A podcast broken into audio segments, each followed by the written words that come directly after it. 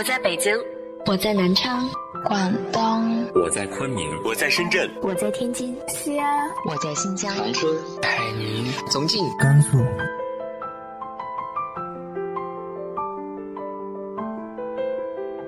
这里是 FM 幺八零八四，昨天的你的现在的未来，我是主播背着吉他的蝙蝠女侠。无论你在哪儿，这里都有我的温暖等你。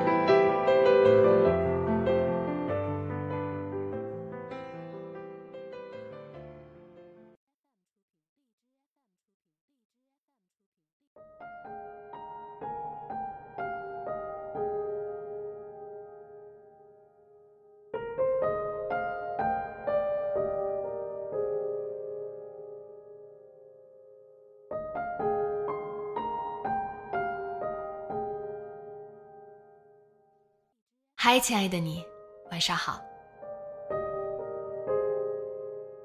每个人都会有自己的困境，有时候是我们走不出，有时候是我们不想走出来。今天和大家分享的文章来自于烟波人长安的，让我再梦一会儿。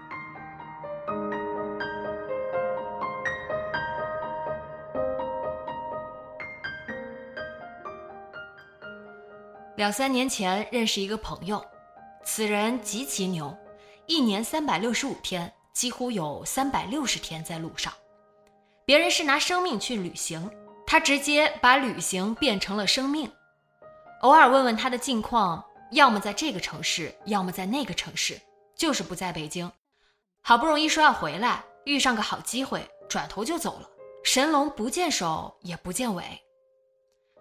这种人当然也没什么稳定工作，一会儿当当试睡员，一会儿写写攻略，穷困的时候还打过零工。他自己倒是不介意，用他的话说，打零工的时候更能接触到一个地方的生活。嗯，他之所以到处乱跑，就是为了接触这些不同的生活。他叫大才，真名。第一次看到他名字，我愣了十分钟。据说这代表了他父母对他的殷切期盼。天生我材必有用，大才那肯定更有用。可惜他父母给他起名的时候，绝对没有料到他走上了这么一条路。我，我当然对他佩服的五体投地，不用朝九晚五，不用加班，快三十的人了，还能坚定的做自己想做的事儿，而且不招摇，不炫耀。安安静静的四处乱走，但是在他父母的眼里，大才没有稳定工作，没有女朋友，快三十的人了，成家立业一样都做不到，这就约等于游手好闲，不务正业。大才他爸多少有些能量，托人在北京给他找了好几份工作，都是熟人熟路，基本上什么都不用干，每个月只要稳定出勤，就能拿到万把块钱。大才什么都没说，默默地收拾行李，从西安直奔中亚。两个月后回来，挂着一脸大胡子去面试，婉拒了所有的工作邀请。他爸气得差点和他断绝父子关系。大才又默默地回了趟家，把他这四年多在路上写的、拍的、画的展示给他爸看。老爷子看了一个下午，到晚饭时候还在翻照片。大才过去叫他吃饭。老爷子摇摇头说不饿。之后几天相安无事，临走那天，大才打包行李，老爷子慢慢踱出来。你在外头缺钱吗？老爷子问。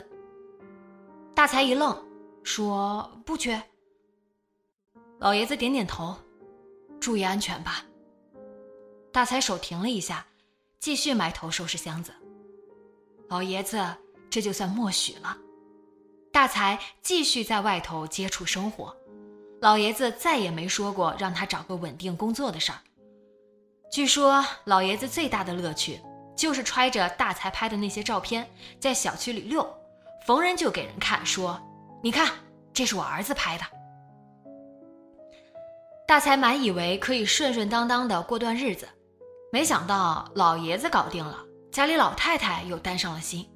觉得大才再不找对象，世上好姑娘就都有主了，于是开始给大才张罗相亲，首选那些家乡在他们那儿，同时在北京上班的适龄女孩。按照老太太的想法，到时候如果成了，两人在北京工作一段时间，随后手拉着手回家，买个房子，生个娃，一切都棒棒的。他也真的通过自己的朋友给大才介绍了几个女孩，每个女孩都很符合他的要求，只有一个问题，不符合大才的要求。他根本就没想过恋爱的事儿，也不想相亲，就说最近很忙，没时间，暂时不回北京。老太太也彪悍，干脆拍马杀到北京，自个儿租了一个房子，那意思，大才不回来，他就不走。大才没办法，他正答应了一家杂志帮人做个采访，没五天回不来，只能一边托我们照看着点儿，一边加紧工作，赶快把事情了结。三天后他回来，老太太正揪着我们帮他喂住所附近的流浪狗，远远的看到大才在往这边走，他就开始哭，捂着脸说：“哎呀，我一看见这小狗，就想起我们家大才。”他一个人在外头，你说谁照顾他呀？我一看，连袖子都没湿，知道是演戏呢，就没说话，心想：为什么看到狗就能想起大才了？大才也看出来了，可总不能戳穿自己妈，只好一咬牙说：“行，我去相亲。”老太太高兴的什么似的，第二天就约好了一个姑娘让大才见面。大才苦着脸去了。一路上都在想怎么委婉地表示他是受人所迫，不是真的打算相亲。后来他甚至跃跃欲试，准备假装自己得了绝症，最长活不过年底。但是真见到人，他又不敢说。女孩倒是很主动，微笑着问他：“你是做什么工作的呀？”大才眨眨眼说：“自由职业。”女孩挺开心，说：“自由职业。”那肯定很赚钱吧？大才又眨眨眼说：“不赚钱啊。”女孩沉默片刻：“那你这么洒脱，在北京有房吧？”大才乐了：“不赚钱哪来的房啊？”女孩立刻收起了笑容。一顿饭吃完，手机号也没留，自己一个人走了。大才一下发现了问题的关键：对呀。他是看上去人模狗样的，但是他穷啊，他是过得很自在，但是他没车没房，连正经工作都没有啊，那还装什么绝症啊？于是之后每次相亲，只要对方一问起具体的收入，他就双手一握，开始说他在外头打零工有多么多么惨，他银行卡有多么的空，无一例外，那些女孩大都能保持着得体的笑容听他说完。只不过一走出餐厅就再也不联系了。大才靠这一招吓退了好几个，老太太急得百爪挠心，但也没有办法。最后一次相亲，大才还想这么干，可是从头到尾，对面的女孩都没有提一句钱的事儿。他眼睛里闪着光，问了很多大才旅途上的故事，最后脸一红说。我最大的梦想，就是可以到处走走。你很厉害，他补充着说道。大才傻了，他在外头四年多，周围全是劝他早点找个工作、踏实生活的人，这是第一次有人对他说：“你很厉害。”女孩给他留了微信，大才加了，稀里糊涂回到家，女孩给他发了个笑脸。女孩写：“以后你每到一个地方，就给我发一张照片，可以吗？”大才呆坐了半天，回了一个字：“好。”老太太逼问了大才许久，大才含糊的和他说：“一个都没成。”眼看老爷子自己在家里待的时间也够长了，老太太只好气鼓鼓的收拾东西回了家。大才松了口气。第二天就拎起箱子去云南找朋友。到了地方，他犹豫了一会儿，还是拿出手机拍了一张夜景，发给女孩。他写在云南。然后这件事就变成了习惯，无论他去什么地方，第一件事就是给女孩通报自己的行程。渐渐的，他也了解了一些女孩的事儿，比如他在一家商贸公司上班，比如他经常加班，比如他有时候忙得饭都吃不上，以及他有一个傻缺上司。这样的对话持续了两个月，后来有一天，女孩。忽然给他发了一条消息：“如果我说我会在北京一直等着你，你有一天会回来吗？”大才没回，他把这条信息截图发给我，问我该怎么办。什么怎么办？说会呀。大才说：“我不想骗他。”他最终也没有回复。他索性关掉了手机，一头扎进不知道哪儿的深山老林，说去感受古老的大自然。一下三个月没消息，我甚至都不知道这个人是死是活。三个月后，他完好无损的出来，再打开手机，女孩给他留言十几条，最后一条是在半个月前。我知道你的想法，我也理解。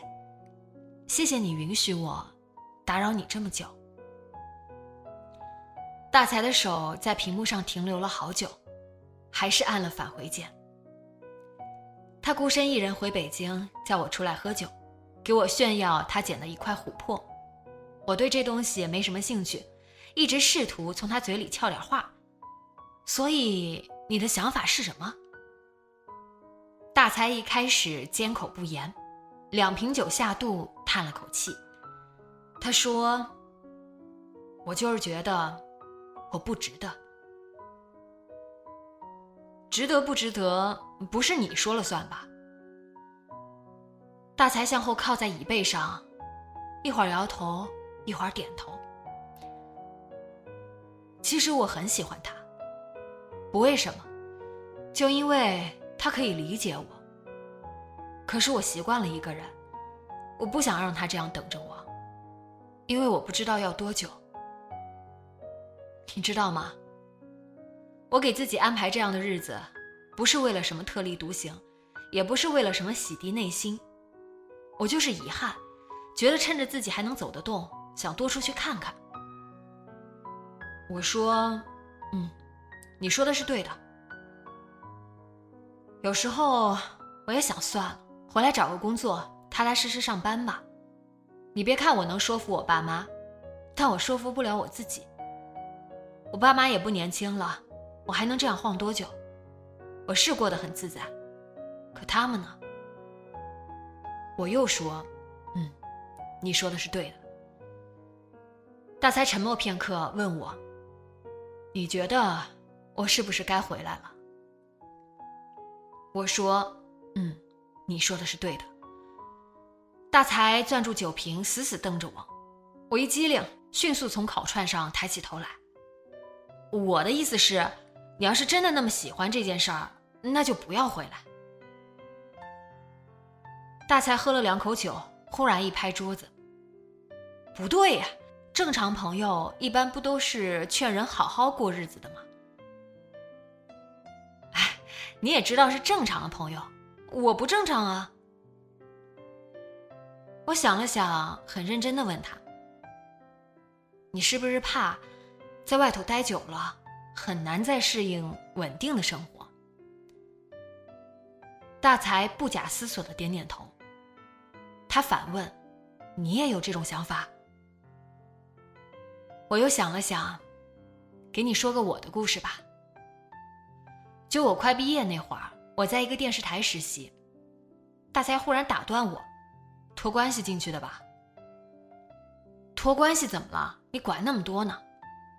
我强忍住拿酒瓶砸他的冲动，接着说：“一开始我还觉得挺好的，虽然平时也没什么事儿做，但是很自由，没人管，只要我按时到，哪怕闲坐一天，不会有人说什么。我自己觉得还行，至少有留下来的可能。”比我自己找工作轻松很多。我爸妈也觉得这样的机会来之不易。我又说，怎么说也是有名的电视台，说出去都好听。他们一直劝我踏实实习，勤快一点，嘴甜一点，坐等转正。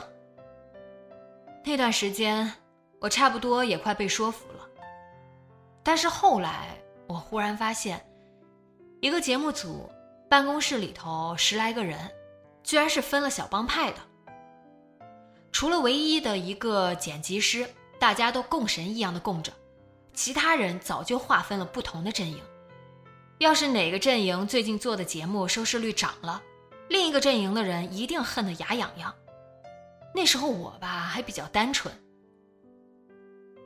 大才呵呵一笑，我冷静了十秒钟，又一次强忍住拿起酒瓶的冲动。我和每个人走的都不是很近，见识了不少让人大开眼界的事儿，比如全组的人开选题会，一个大哥正在前头说的慷慨激昂，他后头一个人就冲我笑笑，指指那个人，用口型和我说：“傻缺。”比如有个女孩的选题过了，大领导和他讨论选题细节，我就能听到几个人偷偷聚在一起说：“老师肯定是看上他了，不然那个破选题能过？”那是我第一次觉得，这个地方可能不太适合我。大才问：“后来呢？”后来就走了。我喝口酒说。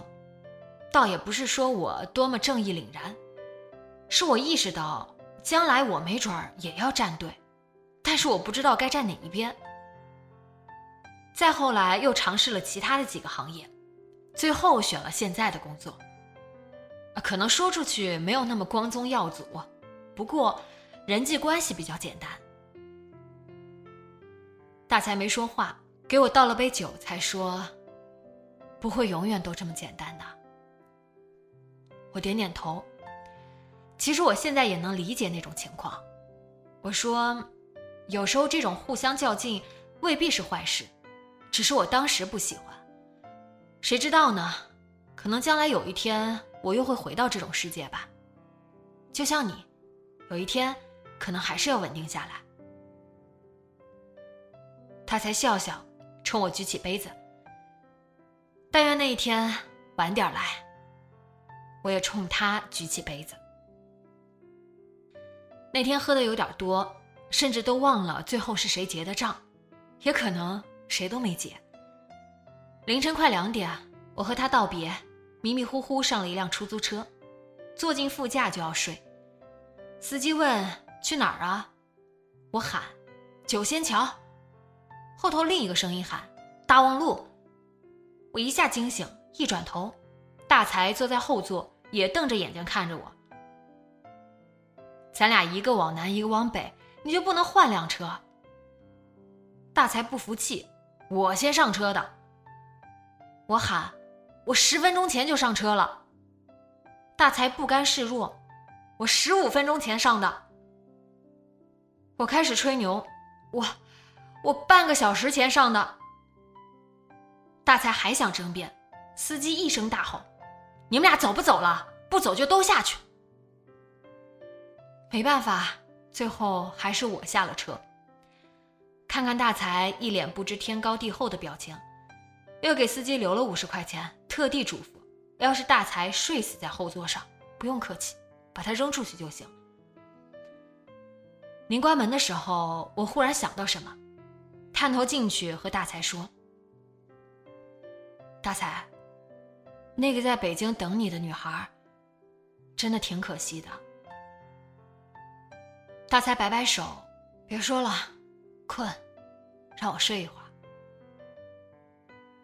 我关上车门，看着出租车开走，后车窗从我跟前过的时候，大才已经横在后座上，真的睡着了。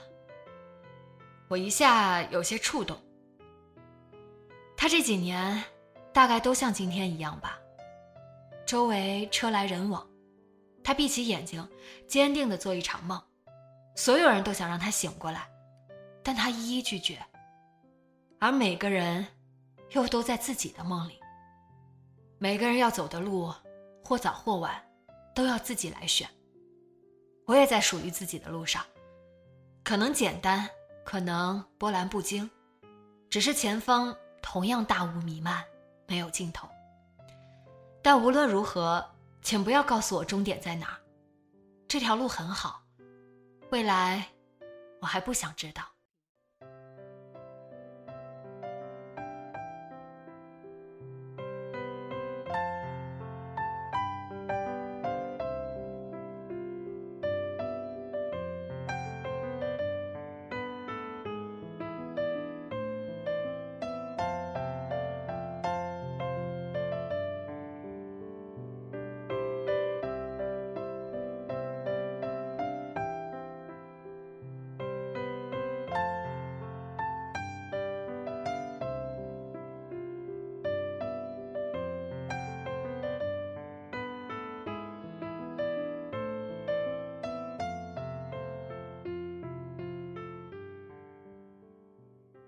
你又在过着怎样一种生活呢？直接在节目下方留言分享给我吧。今天的节目就到这里，今晚做个好梦，晚安。